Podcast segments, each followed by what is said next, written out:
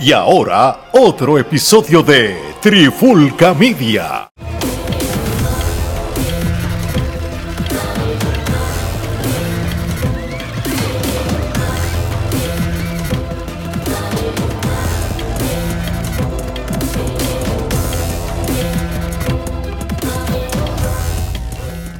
Saludos y bienvenidos a otro episodio de Trifulca MMA. Mi nombre es Omar Vázquez, me acompaña Gerardo Rodríguez y hoy vamos a estar hablando de lo que estuvo aconteciendo en el evento de USC 296.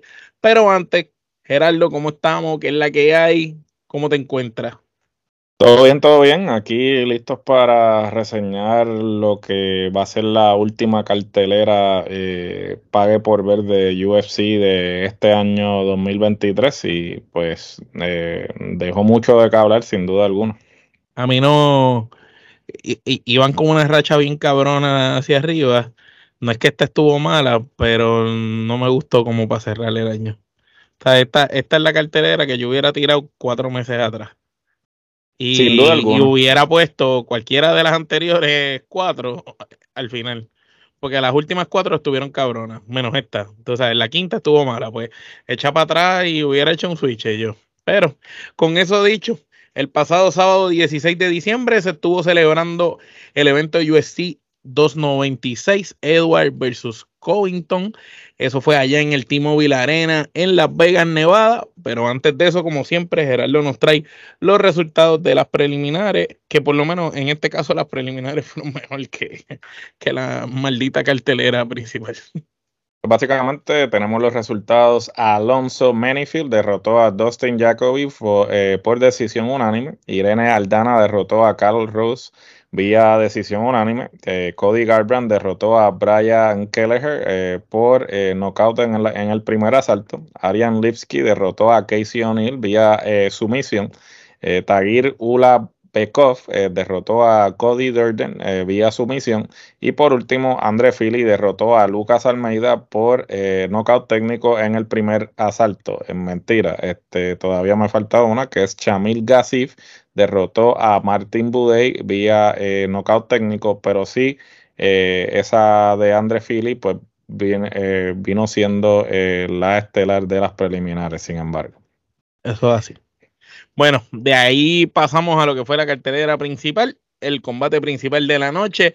Josh Emmett derrota a Bryce Mitchell vía knockout en el primer round a los 1,57 que para nuestra sorpresa esto fue más rápido de lo que uno hubiera pensado que quizás iba a ser la pelea, porque esos primeros, yo te diría, de 50 segundos de la pelea, tú ves que cada eh, peleador está tanteando al otro y tú ves que cada uno está haciendo su juego y tú hubieras pensado que esta pelea por lo menos iba para el segundo round y se iban a dar un poquito más, eh, pero vimos una combinación perfecta súper nítida y listo, se acabó lo que se daba. Gerardo, este, yo, vi, yo aquí vi dominio total una vez el hombre hizo sus combinaciones. ¿Qué te pareció? ¿Qué opinas de la pelea para ser tan corta?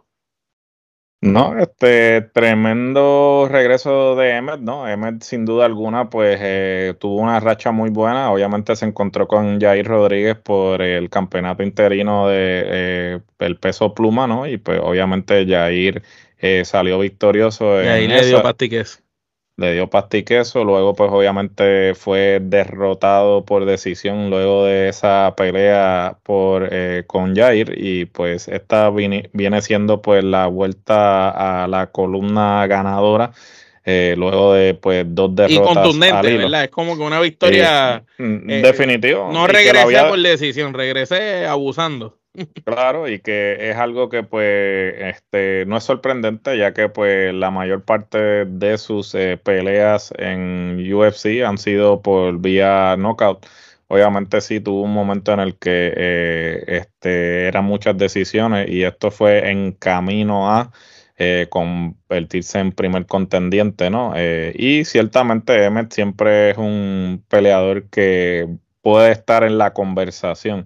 Y esta victoria, pues definitivamente... Eh, lo pone otra vez en el ranking como tal. Lo pone nuevamente y pues vamos a ver, este, yo esperaría que luego de esta victoria contundente, pues le pongan un oponente... Eh, un poquito más, de más calidad. de más calidad, ¿no? Y pues veremos a ver, ya este, yo creo que con esta victoria pues tiene la confianza necesaria para quizás dentro de dos o tres peleas más pues retar nuevamente por el campeonato. Sí, las gana. Sí, las gana, correcto. Sí, porque se vuelve a perder, se fastidió. Para la cola de la fila otra vez. Definitivo, definitivo. ¿Cuántas quenepas, Gerardo? Yo a esto le doy cuatro quenepas porque fue una combinación perfecta y lo, lo, lo desbarató. Yo le voy a dar cuatro canepas también. Este, en definitivo, me alegra ver que, este, como dije, eh, regresa a la columna de los ganadores y pues veremos a ver qué, qué, es lo próximo, ¿no?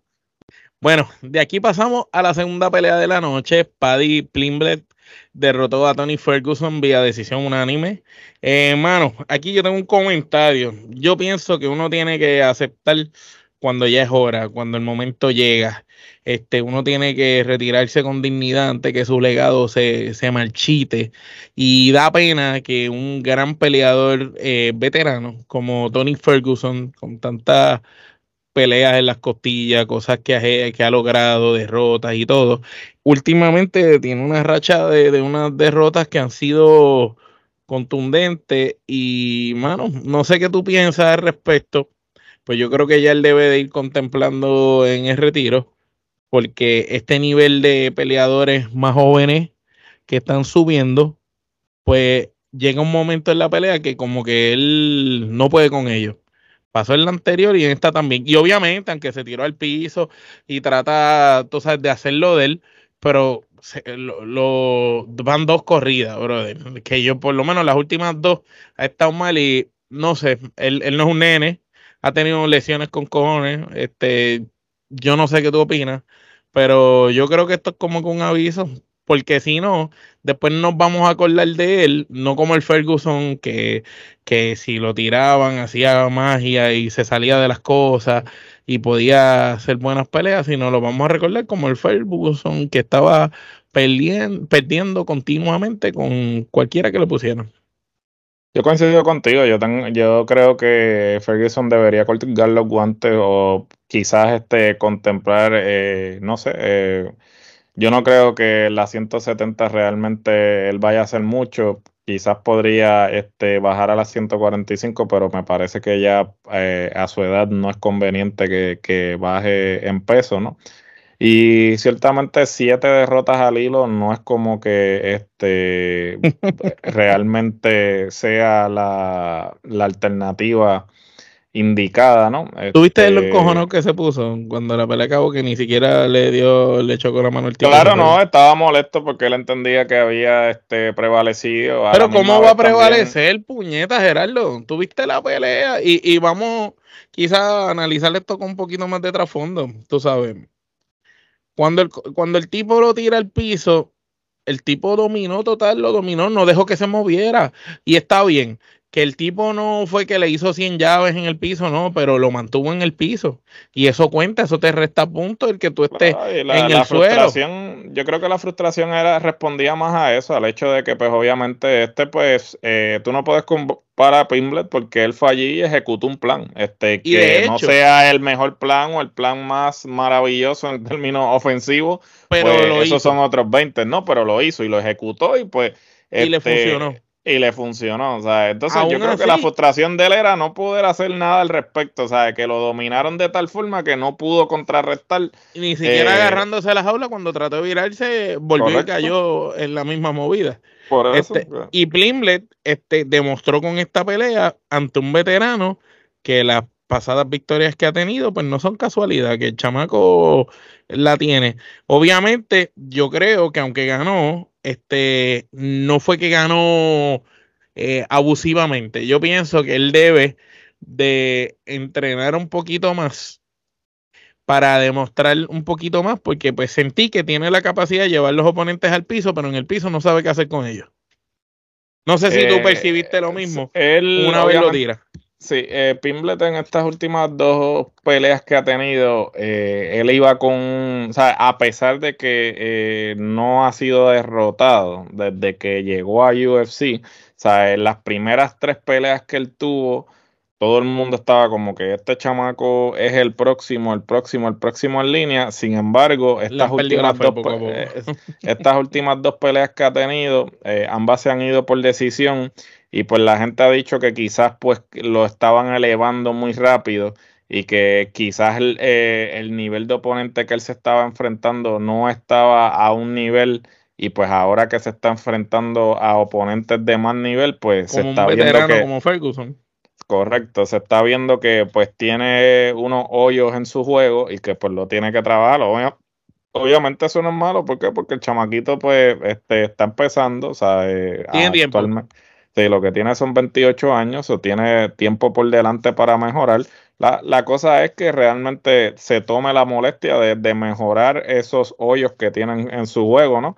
Eh, en su estrategia, porque pues si sigue confiándose, pues va a llegar el momento que realmente pues la gente eh, no se va a creer el, hype que le, que le estaban poniendo de parte de Ferguson es triste, ¿no? Porque este ver un, como tú dices, un veterano de la talla de Ferguson, pues perder siete peleas al hilo, ¿no? Este, tampoco es como que ha perdido con este los locos de la esquina, ¿no? No, pero ha perdido eh, con, con, casualmente con los jóvenes que van subiendo fuerte. Pero también ha perdido con, con veteranos, ¿no? O sea, o sea, perdió con Justin Gage, perdió con Charles Oliveira, perdió con Michael Chandler, con Nate Diaz, ¿sabes? Que tampoco, ¿sabes? Así han sido personas que no tienen, o sea, o sea, no han sido oponentes de calidad. Obviamente. Pero eso le trabaja. Le trabaja, claro, y él, y él realmente, vamos a ser sinceros, luego de que él estuvo este fuera por ese tiempo la determinado. Pausa la pausa la afectó y nunca volvió al momentum que él tenía previo a, la pausa, ¿no? Y, y ciertamente, pues, eh, es algo que él tiene que contemplar. A la misma vez, pues, yo no creo que UFC realmente quiera eh, seguir eh, hasta, tengo que corroborar realmente si es que cuántas peleas tiene en el contrato actual o es o si ya simplemente ya este agotó el contrato y entonces habría que ver. Yo no creo que UFC si él fuese agente libre lo fueran a traer de vuelta.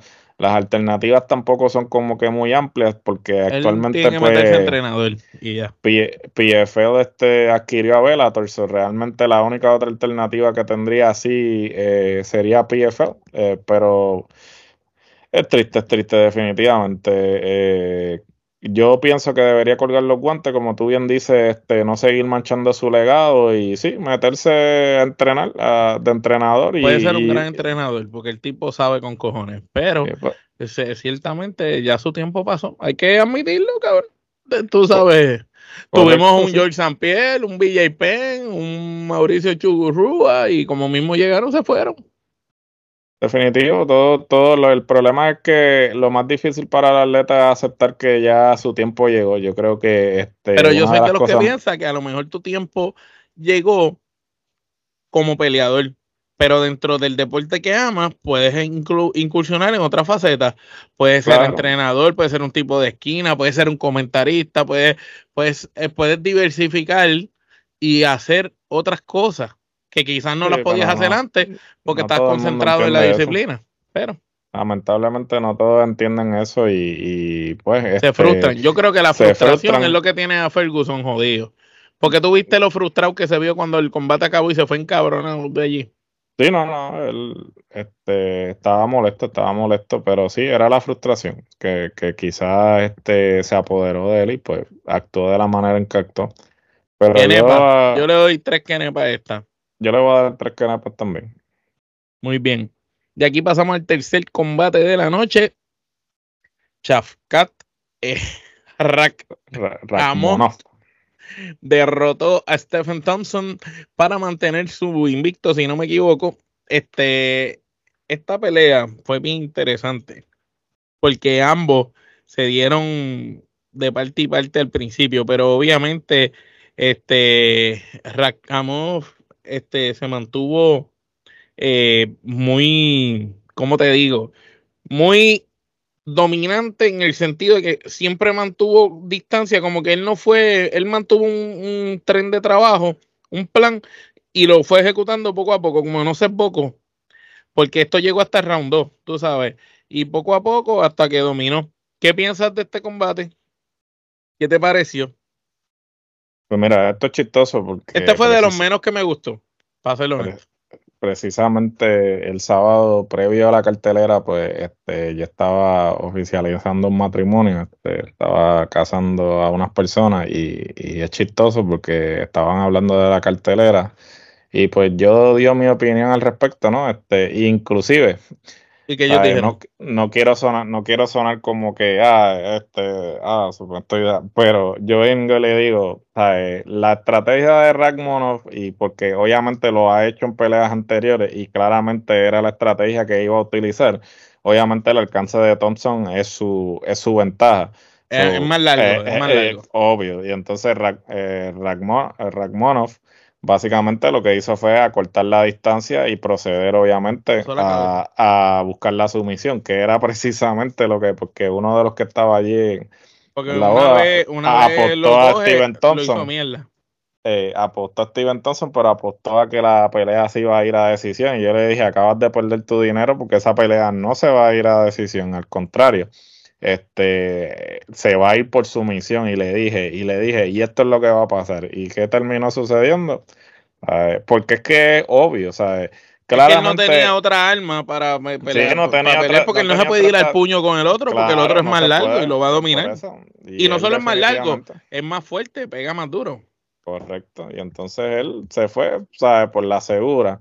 Y, y, realmente porque una vez lo, lo coge lo hizo leña y, lo que ha hecho durante toda su carrera hasta el momento en UFC y realmente me parece que con este esta actuación podría ser el próximo candidato al campeonato porque pues está invicto actualmente.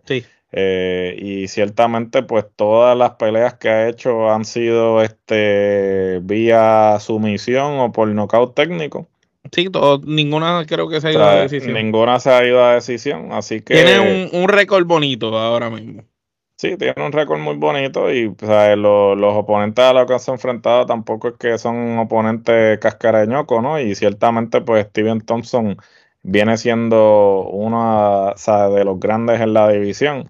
Sí, eh, eh, eh, él subió un escalón bien grande ahora mismo. Subió un escalón bastante grande y pues Ahora hay que ver qué es lo próximo para él, sin duda alguna. Este, lo próximo tiene que ser este, una pelea para quizás una o dos peleas más y, y depende de cómo luzca, pues lanzarlo por el campeonato este, de la 170, ¿no? Este, que me parece que va a ser una pelea muy interesante, ¿no? Porque pues este, vamos a hablar, vamos a estar hablando del campeón más adelante en el, en el evento estelar, pero yo creo que realmente va a ser eh, interesante el ascenso de Rachmanov este, hacia el campeonato. ¿Te has dado cuenta de algo? De todos los que tienen el, nombre rarísimo, que son como rusos o eso así, son los que están dominando el UFC ahora mismo. Claro, sí, porque pues obviamente... Hace unos años eran los brasileros este, hubo un tiempo, los mexicanos también le están dando bien duro, pero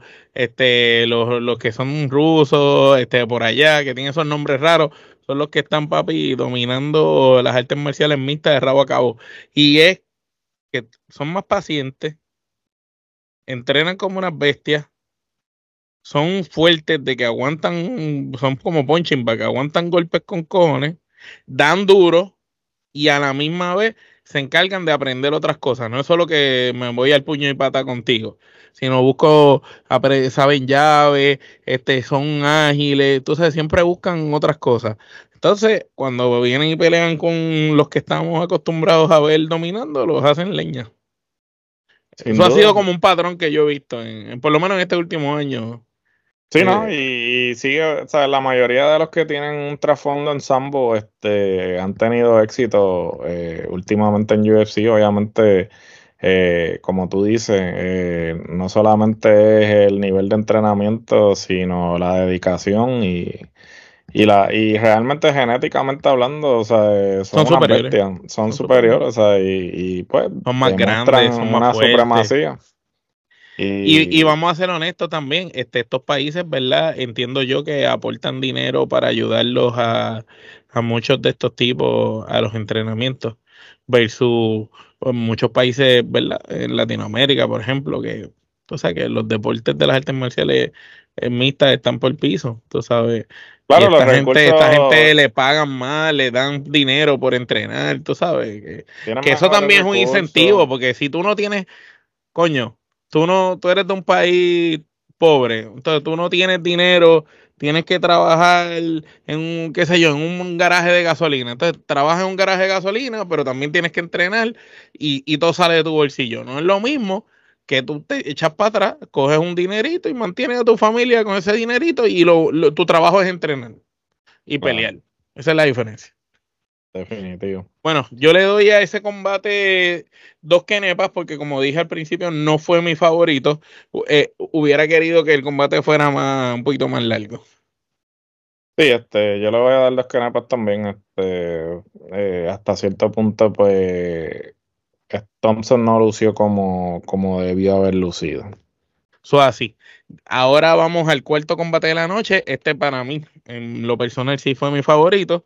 Eh, tenemos a Alessandre Pantoja, quien derrota a Brandon Roybal eh, vía decisión unánime.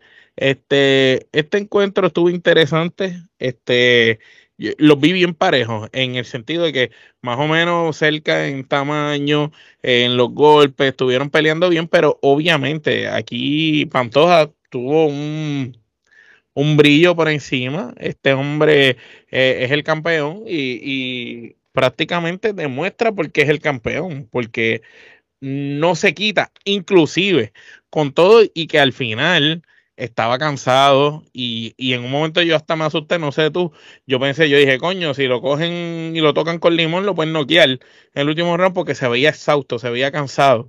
Pero sin embargo, él, él como que se da cuenta y entonces se aleja y se echa para atrás como para que el otro no llegue y mantuvo su ritmo de, de pelea. Y como había dominado los primeros asaltos con las cosas que había hecho, pues eso lo ayudó a ganar. ¿Qué te pareció? A mí me pareció que ciertamente, como tú dijiste, llegó el momento en que el cardio de Pantoja se, se probó porque se vio que, quizás pensó que el, Brandon tiene un cardio de puta porque Brandon se veía fresquecito. Se veía fresquecito y pues probablemente Pantoja no esperaba que, que se fuera a la distancia, quizás mentalmente pues este, estaba agotado porque dijo, espérate, ah, yo no pensé que esto fuera a llegar a tanto. Yo eh, creo que él pensaba que eso se iba a acabar rápido. Correcto. Y pues eh, él ejecutó, ejecutó un plan, este, vuelvo y repito, eh, no es lo más este, entretenido, ¿no? Desde un punto de vista de espectador, no, pero este, allí tú muchas veces pues estás ahí para retener tu campeonato, no quizás de la manera más este, entretenida posible, pero pues estás completando con el objetivo que marcando puntos. Y pues a Pantoja hizo ese, ese dieron una pelea a Mayweather. Claro. Te, toco, te toco, te toco, sigo haciendo puntos. Tú crees que tú estás ganando y realmente yo soy el que voy arriba. Correcto. Y, y la pues, esquina pues se lo dijo. Tú viste la esquina cuando le dijo, mira, este, vas bien, sigue haciendo lo que estás haciendo y mantente distante. Y sin embargo, la esquina le dijo a Brandon, tienes que salir a cazarlo en, en ese último. Por eso en el último, él sale bien agresivo le da y en un momento dado casi hasta lo noquea. Lo que pasa es que Pantoja, yo no sé de dónde sacó ese segundo aire y, entonces se alejó, sacó seis pies para atrás. Claro, pero sí, este sacó, sacó el de dónde lo sacó, pero sin duda alguna digamos que no fue una victoria. Bueno, eh, no quiero no decir fue una sólida victoria. Contundente, o sea, no fue sólida. Contundente lo fue porque pues ganó con por amplio margen en la con los jueces en los puntos, pero este, no fue, no fue no fue una victoria que tú digas, wow, qué clase de pelea. Fue una, una buena victoria. A mí lo que me gustó de la pelea precisamente fue eso, el sentido de que el otro tuvo mucha oportunidad de ganar también. De igual manera que la tuvo él, la tuvo. Lo que pasa es que esto es algo que en el otro combate también se reflejó y, hablaremos de eso en ese momento, pero es algo que tú siempre has dicho. Cuando el campeón está haciendo una defensa, el que lo va a derrotar tiene que derrotarlo de una manera muy contundente para que eh, los jueces decidan cambiarlo. Porque el campeón tiene mucha ventaja siempre. Tú sabes, y, y para que el campeón se ve, tiene que verse bien mal el campeón, ¿me entiendes? Y la pelea pudo haber sido más cerrada y como quiera iba a ganar el Pantoja. Tenía que el otro a, a, haberlo tumbado, hacerle una Tienes que ganarle, pa, sí, algo, que los jueces, ver cabrón. ante los jueces, ver que los jueces vean que, ah, wow, o sea, eh, lo, lo, pusiste a trabajar, o obviamente lo noqueaste, le ganaste por sumisión. Pero o lo dejaste sí, estancado sí. en una posición un rato brutal. Por eso, pero de lo contrario, o sea, los jueces siempre van a favorecer al campeón y yo no, yo, yo escuché eso, que eso tú lo habías dicho cuando empezamos a hacer este podcast de Trifulca MMA eh, en los primeros episodios, y es algo que a medida de todos estos episodios que hemos ido viendo para reseñar, he visto que en práctica es, es la realidad. Inclusive pasó en el segundo combate. este, antes de ir al, al, al, último combate, este, ¿qué piensas? Este, ¿cuántas kenepas? Yo le doy a esto tres kenepas y media. Yo le voy a dar tres kenepas. Yo creo que pues obviamente él se fue por la vía segura, ¿no? Y pues campeón al fin, ¿no? O sea, tú no quieres arriesgar tu, no rein, tu, reinado, claro, pero sí, le voy a dar tres kenepas. Muy bien. Ahora sí, vamos al combate principal de la noche, el main event. Eh, Leon Edwards derrota a Colby Covington vía decisión unánime. Gerardo, ¿tú crees que esta decisión fue justa? Precisamente lo que estamos hablando ahora al final del combate anterior yo lo veo reflejado aquí. A mí me parece. Yo la vi más cerrada. Que, fíjate, yo no la vi cerrada. Este, yo pienso que, y vuelvo, y podré sonar como disco rayado, pero Edward se ejecutó, o sea, fue con un plan.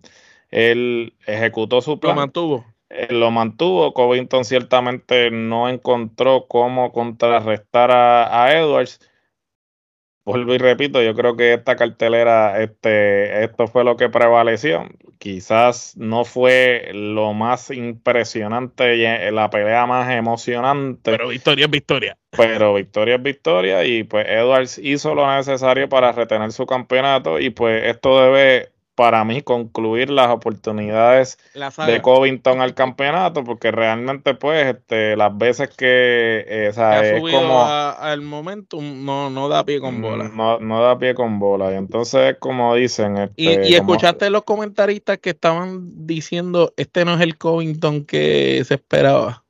En, en la pelea, ellos lo están claro. comentando como que el, el juego que él estaba ejecutando no era el adecuado. No, desde el principio. Fueron bien, desde el bien principio vocales. porque él se ha enfocado más en el personaje este de lucha libre que tiene para vender la pelea de lo que se ha preocupado en estudiar a los oponentes. Y, pues, pues y está él... bien el personaje, porque el personaje es el que te hace vender el, el ticket. Correcto, pero, pero a la hora de tu entrar a la jaula, sí. no hay personaje que valga. Hay dos tipos y uno de los dos tiene que prevalecer. Y a la hora de entrar a la jaula es donde tú tienes que apretarte las pilas porque de nada vale el personaje. Entonces, eso es de las pocas cosas que yo le admiro, porque no es que me cae bien, pero admiro eh, la manera en cómo trabajaba eso eh, Conor McGregor. ¿Sabes? El tipo era un bocón, era un HP, te, se tiraba el Mohamed Ali, te sacaba por el techo, tú querías prenderlo, tú lo odiabas, pero cuando el tipo se metía a la cabrona jaula, no, no fallaba, ejecutaba. Echaba, echaba, el resto, que ahí pues él tenía su actitud. Él la, Sería un arrogante, eh, la, apoya, la, apoyaba con su desempeño, pero a diferencia igual, de este, ¿sabes? Que igual un que Kobe, y lo mismo lo pongo en el baloncesto, otra analogía con Kobe Bryant. Kobe, que en paz descanse, tú lo podías odiar, tú podías detestar su personalidad, cómo era, su arrogancia, eh, su actitud, pero tú tenías que admirar que cuando el cabrón entraba a la cancha era otra cosa y él iba a hacer todo lo necesario para ganar sin importar lo que, lo, lo que hubiera que hacer. Incluso eso se vio en los juegos internacionales, cuando el cogió a Gasol, que, que, era su hermanito, compañero de equipo, y después que había hablado con él la noche antes y le había dicho mañana vamos a jugar y qué sé yo, allá que lo fue a visitar al cuarto, lo cogió en la cancha y le lo reventó contra el piso y le dijo, papi, aquí no somos amigos, aquí somos enemigos y yo te voy a pisotear. Tú sabes. Así. Y se lo hizo, se lo hizo a Gasol, que es más grande, un tipo más fuerte, más dominante, imagínate. Tú sabes, pues, ese, ese instinto asesino lo tienen que tener todos los peleadores a la hora de comenzar el combate. Porque si no lo tienen, se los van a comer vivo. Y, él, y es ejemplo de lo que tú estabas comentando, que le ha pasado a Covington en las últimas ocasiones. Le han dado el break, lo han puesto a batear y no puede, no puede llevarla ni a primera. Así es, y pues este, yo creo que ahora él se tiene que replantear realmente cuál es su posición en la división, porque como dije, esta va a ser quizás la última oportunidad que tenga por el título, a menos que luego una racha victoria que tenga una racha de victoria impresionante que justifique nuevamente darle un título. Me parece que yo no creo, yo no creo que en esta división que está bastante cargada, él realmente tenga oportunidad de retar nuevamente por el título, porque los próximos que vienen en línea no son este un peñisco y pues realmente yo no creo que él vuelva a retar por el título. Así que básicamente eh, Covington, pues, eh, y otra cosa que quiero hacer el comentario, ¿no? Que sí, este, me, eh, me, pareció de muy mal gusto porque para aquellos, pues, que no consumieron la conferencia de prensa previo al evento, este, Covington dentro del personaje este que tiene eh, hizo un comentario un poco fuera de lugar este, sobre el papá de Edwards que, ya falleció. y pues Edwards obviamente pues eh, le, por poco por poco le, mete las manos allí al, este, antes de la por Poco explota de verdad. No, de que explotó y le tiró la botella en la cara. Sí, pero no es, lo mismo tirar, no es lo mismo tirarle una botella que, que descontrolarse y, irse a las manos. Claro, y, me parece que pues estuvo de más el comentario. Yo entiendo que, claro, tú quieres vender la pelea y quieres vender el personaje este del más arrogante, pero yo creo que hay unos límites, ¿no? Y, yo creo que cuando o sea, tú no necesitas recurrir a, esa canallada, esas altimañas para tú vender una pelea. Esa bajeza, es una bajeza. Es una bajeza, o sea, estuvo de más y, y realmente todo el mundo en la industria se, lo dijo. Este, se lo dijo, se lo dejó saber que el comentario estuvo de más y que estuvo de muy mal gusto, ¿no? Yo pienso que cuando están estas situaciones, estas guerras, no importa si son entre deportistas, ahora mismo en el género urbano, las guerras liricales, entre exponentes, tú sabes, deben de haber, no existen reglas porque en la guerra se vale todo, pero aunque se valga todo, existen principios, existe moral y existe ética. Y, yo creo que el, el tú ser un ser humano con principios, con moral y ética, independientemente del personaje que tú estés interpretando o lo que tú quieras proyectar por tu bienestar económico o cualquier tipo de, bienestar que puedas tener, tú tienes que pensar siempre que las cosas que tú hagas a, otra persona te pueden rebotar a ti después más adelante. Y hablar de, de, un muerto no es algo bonito. Eso al contrario, eso te desluce como persona y el día que se te muera un familiar, si se te cagan en el familiar, no, no puedes decir nada porque tú eres el mismo que has, abierto esa puerta para, para falta de respeto. Y, y, yo pienso que debe de haber una línea, tú sabes, el, el respeto debe estar hasta cierto punto y está bien que, que, para una conferencia de prensa tú quieres vender el evento y está bien que yo venga y diga, ah, qué sé yo, y se tiene un comentario, qué sé yo, como como el, como el que se tiró este Mayweather a de la olla, este, tú y yo vamos a pelear y le dice, ah, dile a tu esposa que pasó una noche conmigo para que vea lo que de es un hombre. Ah, eso es algo que tú sabes que, ah, la gente se va a volver loca, va a reaccionar y está de más, pero es algo que, que, que tú lo puedes ensayar. Yo te puedo decir a ti, mira Gerardo, ahorita cuando vayamos al aire, yo voy a decirte este comentario, habla con tu esposa para que no haya problema. Y tú hablas con tu doña, la preparas. Y cuando yo estoy en la conferencia y te digo, ah, esto, pues, pues ya tú sabes, tú te crees, te vives en la película y ya, ¿me entiendes? Pero no es lo mismo eso, allá tú estar hablando de personas que no están vivas, mano quién sabe el dolor que sintió ese muchacho o quién sabe el tipo de relación que él tuvo con el papá en sus últimos días. Tú no sabes las cosas que pasan. Yo conozco gente que no se han podido despedir de sus seres queridos antes de morir si se mueren en circunstancias extrañas y a la hora de la verdad después ese, ese, dolor lo, lo, cargan con ellos. Así que eso, eh, abundamos demasiado en esto, pero es, algo que está feo y es puerco y es una bajeza y, eso no, no, no, se debe llegar a ese punto. Tú puedes ser exitoso y ser un, un arrogante, caerle mal a la gente sin necesidad de, de, ser un bajo, un, un ring. Así es, definitivo. Y pienso que pues quería hacer ese comentario, ¿no? Porque fue algo que se habló mucho antes de la pelea. También quedó como un payaso porque luego de esas expresiones, pues realmente... No lo toman en serio. O sea, no lo tomaron en serio. No, no, y solamente eso, sino que terminó perdiendo la pelea. la ejecución fue tan mala que ahora, ahora las palabras, pues, y que si lo hizo como para desconcentrar al otro, el otro al contrario, yo creo que lo utilizó como Instinto asesino. sí, la gasolina como que va a decir, no, yo no me voy a dejar ganar por este, este pendejo. Primero muerto. Así es.